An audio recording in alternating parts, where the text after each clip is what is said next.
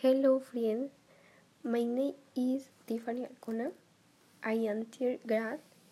I am studying at Mazule High School. I live in Villa El Salvador.